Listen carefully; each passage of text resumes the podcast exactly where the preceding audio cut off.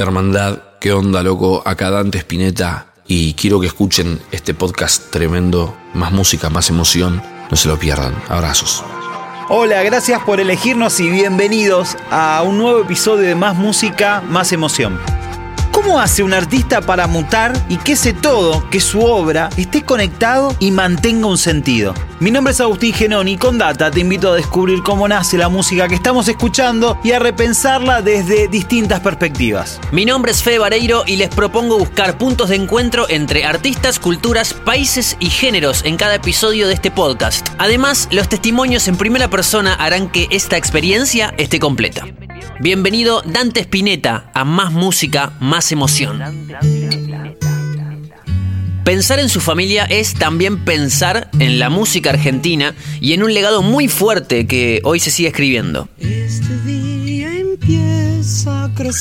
Una imagen que me enternece, que me gusta mucho, es aquella foto tomada por José Luis Perota. Es una foto en blanco y negro que tal vez sea la primera foto conocida de Dante en el vientre de su mamá. Si googleas Spinetta y Patricia Salazar, así textual, la vas a encontrar y me vas a entender. A ver, Dante, decime qué te pasa cuando escuchas esto. Racing, o sea, este es el disco Racing Hell, la canción Walk This Way de Randy MC. Se me explotó la cabeza cuando escuché eso. Porque para los que veníamos del rock, digamos que estábamos muy metidos en eso también, por, obviamente por razones obvias, mi familia y eso, era perfecto. Nosotros cuando empezamos a rapear no sabíamos ni qué se llamaba rap en realidad. Se ve que ya había algunos funks y cosas eh, que estaban dando vueltas que tenían rimas, ¿viste? De Kulan de Gang o de Sugar Hill Gang, que ya, ¿viste? Estaban rimando. Pero en un momento cuando estábamos así, un amigo de mi viejo nos dice, che, eso que, que están haciendo ustedes se llama rap. Quiere decir and poetry. Era un flaco que viajaba. Bueno, bueno, entonces hacemos rap. Y obviamente todo tomó muchísima más forma cuando aparece Walk This Way. Cuando aparece también eh, el disco de Beastie Boys, ¿cómo se llama? License to It. Ese disco también, Randy MC y Beastie Boys en ese momento cuando nos volaron la cabeza. Pero ese tema, Walk This Way, de Randy MC con Aerosmith, fue como, ¿qué? Cuando aparece Randy MC con las Adidas, las zapatillas así abiertas, sin cordones, todo vestido negro con cadenas, ¿era qué? A la semana con Emma estábamos robando chapas de autos para colgarnos. Salíamos con un destornillador y nos. de cualquier cosa, digo, de Fiat, ¿viste? Eh, las devolvaban y eso que ves en cosas de Kuriaki después eran chapas que nos sacábamos en el barrio. Teníamos una caja llena de cositas de autos hasta que lo dejamos hacer porque a veces nos puteaba. Aparte lo hacíamos en luz de día, y cosas. Tipo, la señora, ¿qué estás haciendo, nene? En el episodio 4, junto a Emanuel Orbiler, les contamos cómo arrancó esa sociedad casi familiar, muy simbiótica, que derivó en una banda imprescindible para nuestra generación, como fue Ilia Kuriakian de Valderramas. Ahí, Dante tuvo la oportunidad de convertirse en compositor, cantante, guitarrista, beatmaker, productor, bueno, prácticamente en un alquimista del sonido. Necesitaba tener esa libertad de no encasillarme, ¿no? De jugar con esas pócimas, como vos decías, como la alquimia de la música, de, aprender. Había algo de, investigación siempre también. Siempre me gustó también a nivel como producción saber qué se usaba en cada época, qué aparatos usaban, esto es esto, esto es... Ir descubriendo cosas, ¿no? Y todo eso después me fue sirviendo cada vez más a la hora de, grabar eh, en cinta, saber cómo hacerlo y los instrumentos. Ciertas cosas que creo que los sonidos transmiten o cierta química de los sonidos, que tiene que ver muchas veces con una elección de elementos súper específica. Y para generarla tenés que saber eso, ¿no? ¿Qué es cada cosa, viste? También le metí mucha cabeza a eso. Si querés revisar cómo fue esa primera etapa de la banda que va desde su primer disco Fabrico Cuero en el 91 hasta 2001 y el disco Curiaquistán que marcaría el primer impasse en Curiaqui, te recomendamos ir hasta el episodio 4 de Más Música, Más Emoción y utilizar ese fragmento como un complemento de este episodio. Una necesidad de hacer un camino propio, plasmándolo de una manera más personal, por fuera de la banda, y ahí, pegado a IKB, en 2002, Dante sacaría su primer disco solista llamado Elevado, cuyo corte ¿Dónde vas? ya mostraba esa mezcla hip hopera y latina que hoy conocemos como ritmos urbanos, sumado a su idea siempre de funkerizar los ambientes, así como ese toque funk medio Prince, medio grubero. En 2007, sí, cinco años entre disco y disco, vendría El Apagón. Este es un disco rapero al mango. Letras muy crudas que se mezclan con esos beats super hip hoperos que tal vez no se habían escuchado hasta ese momento por estos lados. Todos esos años, o sea, creo que desde el 2004, que no había sacado un disco, pues saqué en 2001 uno, después paré varios años y en el 2007 recién saqué un disco. Todos esos años que hubo en el medio eh, fue un proceso muy, muy loco también en lo personal y en la adaptación conmigo con la industria, de, no sentir ahí que iba a pasar algo. Entonces, como que yo me concentré en criar a mi hijo que había nacido hace poquitito, después nació mi, hija en 2006. Pero cuando volví, digamos, a la carga, digo, bueno, voy a sacar este álbum, eh, por ejemplo, que el apagón nadie me lo quiso sacar, ningún sello. Yo me armé mi propio sello que se llama Moncho Record. Y ese álbum empezó a tejer como unos cimientos súper importantes para mí en lo urbano, porque fue plantarme de nuevo como en la calle. Empecé a tocar eh, no solamente en un circuito mucho más urbano en sí, sino también empecé a tocar con Damas Gratis. A ver, presten atención a lo siguiente. En este contexto que describe Dante, el apagón va a contar con dos colaboraciones que no solo nutren al disco de distintos colores, sino que además le darían un impulso importante. Tony Touch en el fogueo y la gran Julieta Venegas aportando ese coro en un temazo que se llamó Olvídalo. Me fui a, a New York a una conferencia de, hip hop urbano que había, que era una sección del LAMC, ¿no? del Latin Alternative Music Conference. Uno de los shows que había era Tony Touch, no sé qué, y yo todavía no había tenido el contacto con él directo, pero me fui, me acuerdo, con los CDs, que me los había impreso así, con mi mail y todo, hacía repartir tipo mixtape, ¿viste? A repartir en la calle, a juntarme con otros artistas. Y en ese momento un montón de caras también que yo conocía de la industria me recortaron el rostro mal, porque no estaba pegado. Y eso fue un aprendizaje también. Yo venía, estaba acostumbrado a que con Kuriaki todos Oh. Y después, unos años después, como yo no estaba pegado y estaba indie, nadie me dio bola. Un montón de gente no me dio bola. Algunos sí. A mí me contacté, fue el primer contacto con Tony Touch. Con esto lo otro me empecé a, contactar con una movida. Y bueno, justo Julieta me llama para hacer eh, primer día en su álbum. Y yo le digo, hagamos Olvídalo en el mío. Lo hicimos. Y nada, Julieta ahí también me dio un empujón gigante porque la canción tuvo una rotación fuerte. Mi nombre vuelve a aparecer fuerte y yo estaba justo en un momento difícil también en lo personal porque me estaba divorciando y eso, pero es donde me meto a grabar Pirámide. Así fue que tres años después del apagón vendría ese disco fundamental en la carrera de Dante. El track 1 sería también una declaración de principios. Hay una historia loca atrás de Pirámide, ¿no? De, ese álbum en sí. Y la canción Pirámide, que también por algo le puse ese título, ¿no? Pero sí dice cosas, ¿no? Fuertes la letra. Pero de alguna manera es la aceptación del cambio, la aceptación de, de la muerte y todo lo que dice, ¿no? La única esperanza es que vuelva el amor. La única esperanza es que vuelva el amor. Todo lo tiene solución. Para renacer hay que morir primero.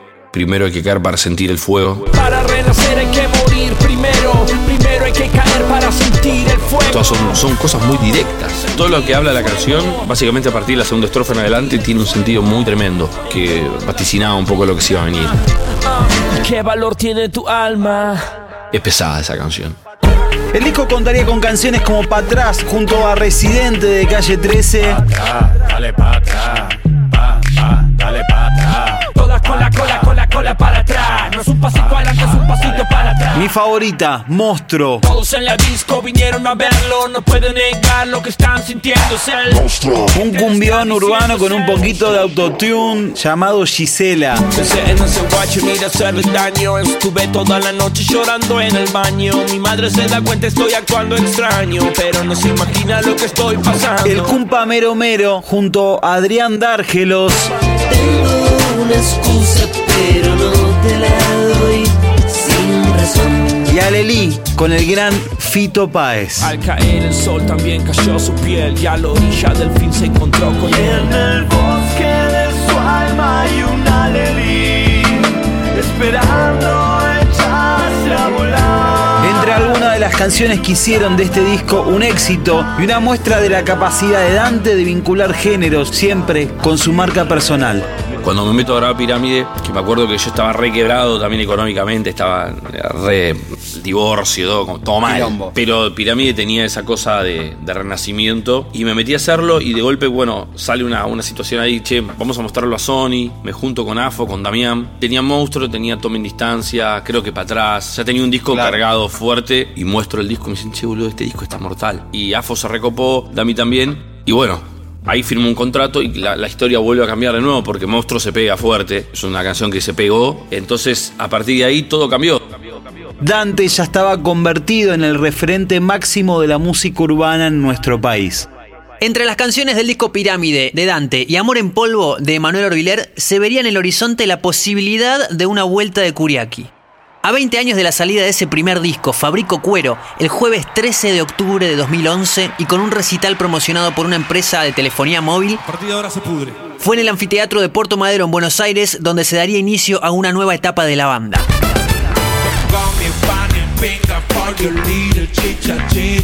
Y así fue que en 2012, justo entre los aniversarios de 20 años del disco El amor después del amor de Fito Páez y el 25 aniversario de Bad de Michael Jackson, artistas que tal vez fueron las mayores referencias de la banda, llegaría Chances. La vuelta de Kuriaki iba a estar vestida por canciones como Ula Ula, que fue el primer single Apláudame la luna. Una canción sólida comandada por coros y guitarra llamada Adelante. Adelante, eh. Siéntate y explica lo que pasó. La bailable y fanquera Helicópteros. Estaba haciendo un demo con tu esposa y así alcanzo el estrellato que la hizo feliz. Y canciones con una cadencia distinta. Mi favorita del disco, por ejemplo, una canción calma, perfumada, llamada Celebración. Es tiempo para festejar,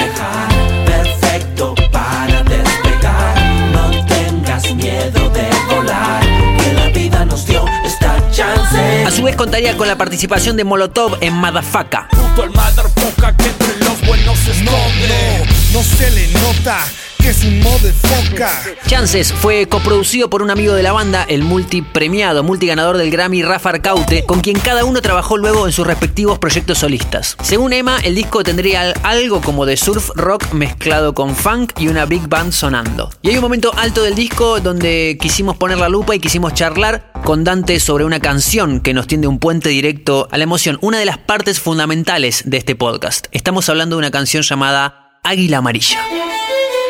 Bueno, Águila Amarilla fue eh, la canción que le escribimos a mi papá. Cuando estábamos eh, grabando Chances, mi viejo falleció. Alguien lo descifró, alguien captó el mensaje, alguien llegó a la luz, alguien quitó el vendaje. que paramos un tiempito, pero yo, digamos, yo no quería parar mucho tiempo porque realmente necesitaba estar distraído y haciendo cosas, ¿viste? Estar generando en vez de quedarme en mi casa a depre, ¿viste? Necesité laburar, ¿viste? Padre mío, que estás en el cielo, llegado el momento, te abrazaré de nuevo. Un águila amarilla de su lágrima salió Y una manera de volcarlo fue Águila Amarilla, que era una canción que tenía la música hecha y empecé a componer la letra, pero en un momento también era demasiado fuerte la letra. Emma se, sentó conmigo y la terminamos juntos, la escribimos juntos. De pronto solo queda. Porque más allá de que, bueno, mi, o sea, era mi padre, también fue como un padre para Emma en muchos aspectos también, un tío. Y cuando empezamos haciendo esa canción eh, ya había una mística tremenda y un poco le- la idea era, un poco ese concepto chamánico que los, los grandes espíritus se convierten en animales. Te amo porque inventaste el amor. Y el águila amarilla, bueno, representaba como un águila de sol, de luz, que era un elemento también que mi viejo siempre, en casi todas las letras, tiene, está la luz puesta. Bueno, es una canción muy fuerte que creo que es muy, es muy loco todo lo que pasa cada vez que la, que- que la tocamos porque la gente llora. Esta canción que vamos a tocar ahora se la escribimos al número uno. Y es una canción que conecta con eso. Para mí siempre fue como una conexión con mi viejo. Ya cuando arrancan esas cuerdas, eso, ¿viste? Y fue muy, fue muy lindo grabarla realmente, lo que pasa con esa canción. Así que está buenísimo. Y es más, la quiero empezar a tocar también en vivo en mis, en mis shows solistas. En agosto de 2014, con un registro de un año atrás, en el Luna Park, nada más y nada menos, la banda presentaría su disco en vivo definitivo, Aplaudan en la Luna, con todos los éxitos hasta ese momento. No dejes de respirar, oculta la selva. Y cerraría, por ahora, tal vez, esta nueva etapa de actividad de los Kuriaki, el disco del año 2016, La Humanidad o Nosotros. Un disco que cuenta con participaciones también, por ejemplo, de Natalia Lafourcade en Hey Dios y del californiano Miguel en Estrella Fugaz. Que nuestra estrella se fugó. Creo que Kuriaki cumplió un ciclo ya y que no sé si nos volveremos a meter en un estudio a hacer un disco nuevo, pero nunca se sabe. Yo no quiero tirar más máximas tipo no o sí. Es demasiado decir algo así porque en realidad con Emma está todo bien y la pasamos bien y, hemos tenido grandes, grandes momentos juntos y si algún día pinta hacer un tour o algo lo haremos. Pero ahora cada uno está muy metido también con otra historia y, y está re bueno también respetar eso. Pero bueno, Kuriaki es una fuerza que está ahí en paralelo, son, son, son nuestras dos fuerzas unidas, que si tenemos ganas lo podemos hacer en cualquier momento, porque como te decía, no, hay, no hubo ningún problema personal. Siempre pusimos la amistad y antes. Básicamente nuestro grupo sale de ser amigos. Digamos, yo creo que si escuchás lo que hacemos solistas, cada uno te das cuenta que somos diferentes también y que hay una necesidad de, de hacer otras cosas también. Hay otras bandas que sí hay uno que pesa mucho más que el otro, digamos. Y en el caso de Kuriaki somos los dos realmente. Y estamos mezclados, no hay uno que hace más que el otro. ¿eh? Los dos hacemos todo. Entonces también el consenso es siempre estar eh, en esa, en- con, con- con esa entrega y, a- y apertura. Algunas veces uno tiene ganas de, de decir lo que uno quiere. Mira, cuando volvió Kuriaki se iba a juntar nada más por un disco y bueno, terminamos haciendo tres. O sea que es grosso eso. Estuvimos siete años o ocho casi juntos de nuevo. Y es lo que tenía que pasar. Casualidad o causalidad, un año después, en 2017, de igual forma que cuando sucedió la primera pausa de IKB, Dante sumaría un nuevo disco a su carrera, Puñal. Vamos dando vueltas por el paradise. Nos hicimos fuertes en esta ciudad. La canción que estamos escuchando ahora justamente es la que le da nombre al disco. Con la muerte. Aparte me acuerdo de los ingenieros, el ingeniero de mezcla que es, bueno, es Orlando Vito. ¿Con qué estuviste grabando el disco? Porque yo grabé todo el disco con los parlantes al palo que se meten por el micrófono, no grabé con auriculares. Dije, lo grabé así, sentado, poneme todo a 10 como si fuera en vivo. Saga también, que era el que me estaba grabando, me decía, boludo, ¿estás seguro que lo grabamos así? Yo sí necesito sentirlo así. Necesitaba eso, no quería ponerme auriculares en el ISO. que perfección. Exacto, y con un micrófono que no era ni el mejor del estudio ni era uno normal. Y nada, quedó re bueno eso también, le impronta la necesidad de que, te- que sea algo real y que esté plasmado de esa manera, real. Si existen discos en los cuales el artista decide brindarse de una manera personalísima, traducido, sacarse el corazón y ponerlo en una bandeja, bueno, este sería un ejemplo de ese tipo de álbum. Entender que la distancia es parte de crecer, dice Dante en Soltar. Soltar, soltarte de las manos y confiar. Es la primera que grabé para el álbum. Necesitaba, era una necesidad hacer esa canción. Yo estaba en un momento muy, muy quebrado a nivel emocional por un, por un desamor muy grande que sentí que me podía matar en un momento a ese nivel. Y fue como poner esa letra en esa canción, digamos, fue como que me liberó. Al menos esta vez, la voz que quedó grabada en el disco es la voz del demo, que la grabé sentada así cantándolo sentido, pero no como para que sea una toma, una toma final, pero me pareció súper real como había quedado.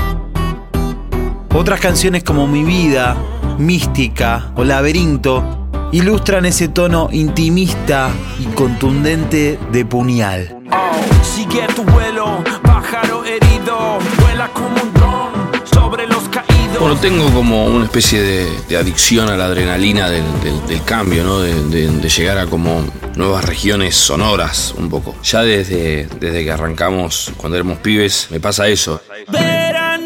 Por eso, durante 2019, Dante presentó dos singles, una nueva etapa y una búsqueda concreta. La apuesta, la nueva sangre. Verano Hater, con Duki. Decirle a tus amigas que no sean haters. Que no hablen mal de. Esta nueva etapa de, digamos, urbana para mí, lo que estuve buscando también es como una frescura diferente. También venía de Puñal, que es un disco muy cargado emocionalmente. Y Verano Hater fue desprenderme un poco de eso también. Yo sé que vos sabes que.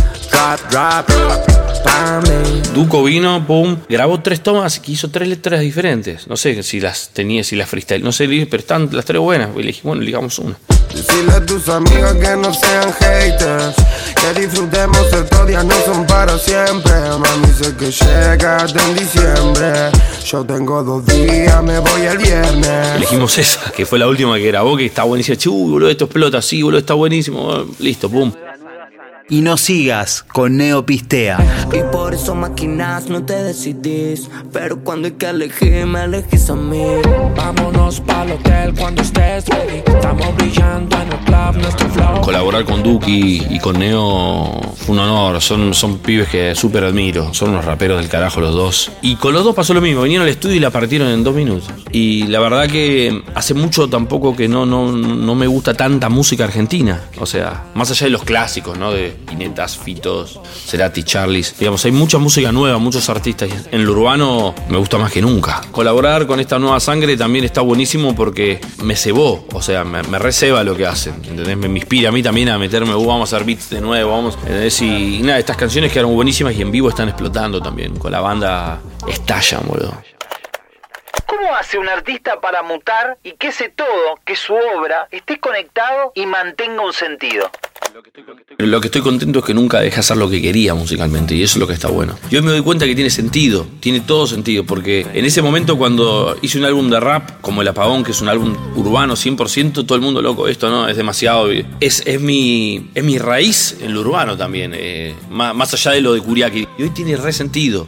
Con el tiempo, sí, cuando veo mi carrera algunas veces me pasa que, digo, uy, qué loco, qué cosas tan diferentes eh, entre sí, porque de soltar a, a Estuya Juana y son dos personas diferentes. Eh, no parece que fuera el mismo artista evolucionado, ¿entendés? O sea, es como dos personas. Bueno, hay algo también ahí que tengo como una especie de, dualidad chamánica. Y también en las letras he dejado eh, esos caminitos armados también algunas veces con, con cosas. eh. Pero en vivo también es donde se une todo también. Cuando vas a un show y de golpe tiene sentido soltar al lado de humo digital y después eh, verano hater y suena todo unido. Y creo que la gente que me, la que me sigue a través de los años es gente que se acostumbró a esa libertad que tengo también y que no puedo ser de otra manera.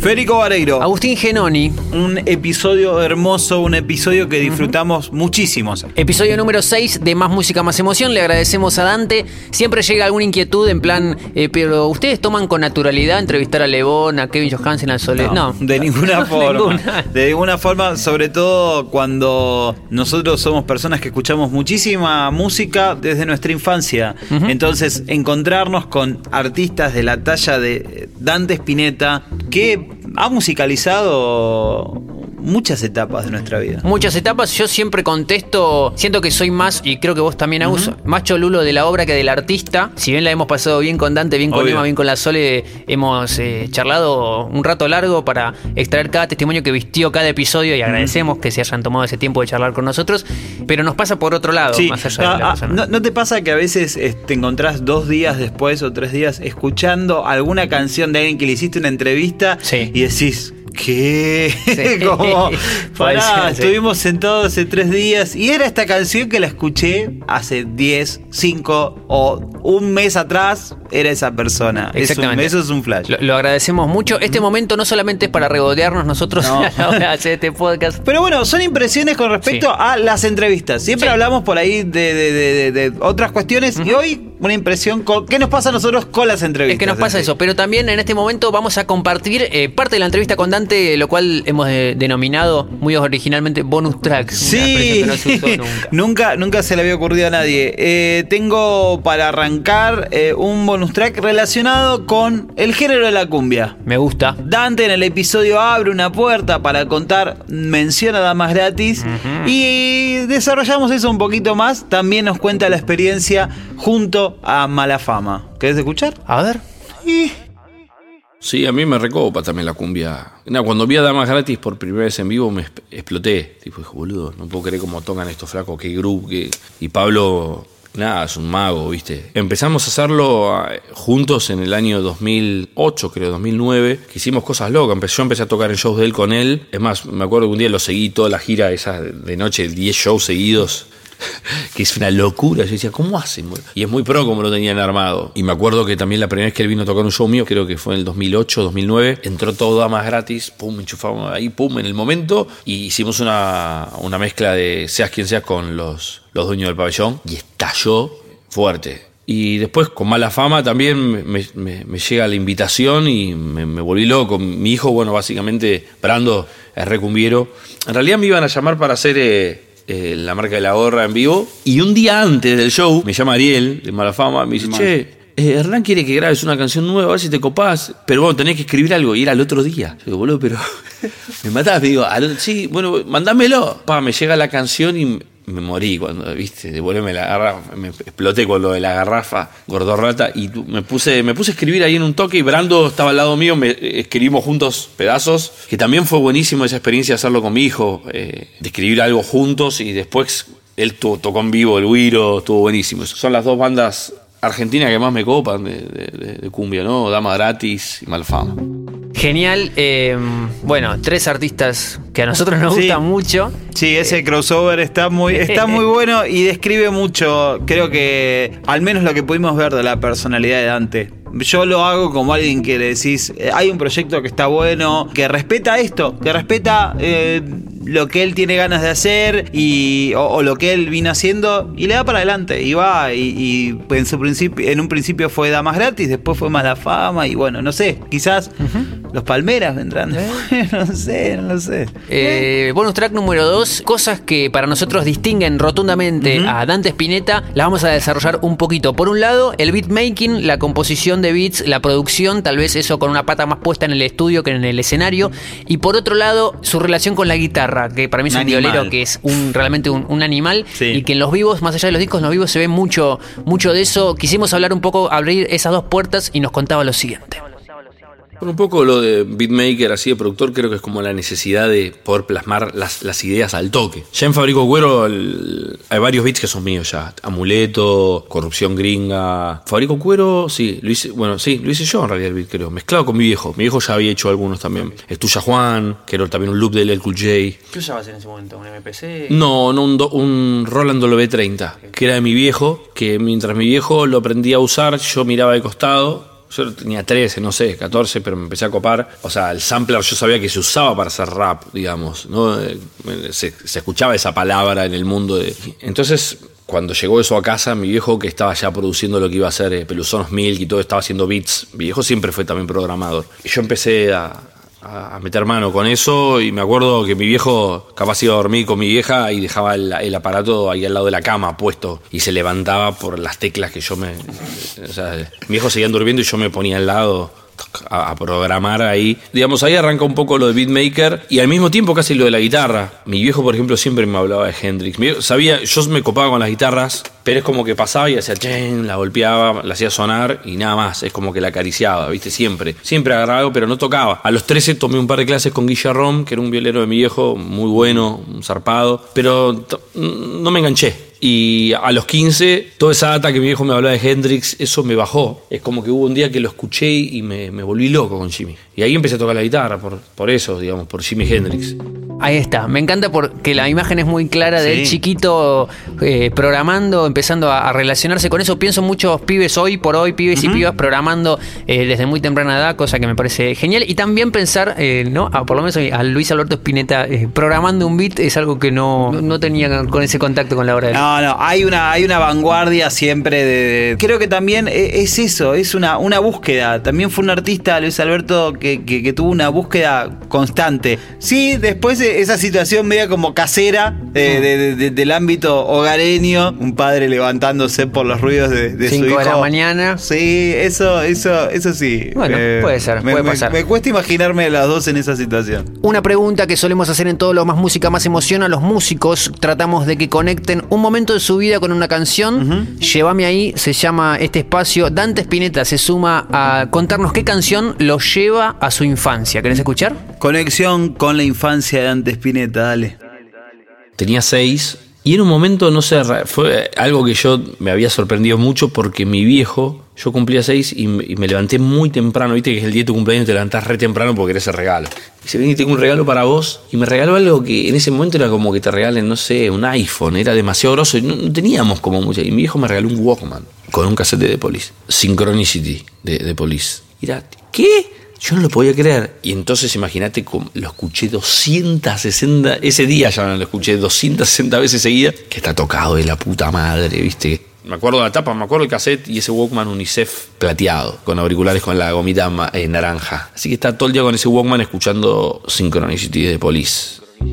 Ahí está, The Police. Synchronicity, que es un discazo. Sí. Y esa sensación común de todos los, los niños, niñas levantándose el día de su cumpleaños, donde está el regalo y ese Walkman que me lo imaginé, pero perfectamente. Gracias Dante por llevarnos ahí. Eh, amigos, amigas, esto fue un nuevo episodio de Más Música, Más Emoción. Gracias por eh, escucharlo, gracias por compartirlo junto a nosotros y también gracias a los que por ahí lo comparten y deciden etiquetarnos. Sí, sepan que de esa forma nosotros nos enteramos y venimos sorteando cosas, vinilos, en- eh, entradas. Discografías. discografías Enteras. eh, entera, así que eh, por esa vía nos conectamos. Agradecemos entonces, nos encontramos en un nuevo episodio. Mi nombre es Fede Vareiro. Mi nombre es Agustín Genoni. Sigan esta cuenta y esto fue un nuevo episodio de Más Música, Más Emoción. Hasta luego. Escuchar las canciones que sonaron en este sexto episodio de Más Música, Más Emoción con Dante Spinetta, sabe que hay una playlist que encontrás en el usuario Filter Argentina. Anda y seguila.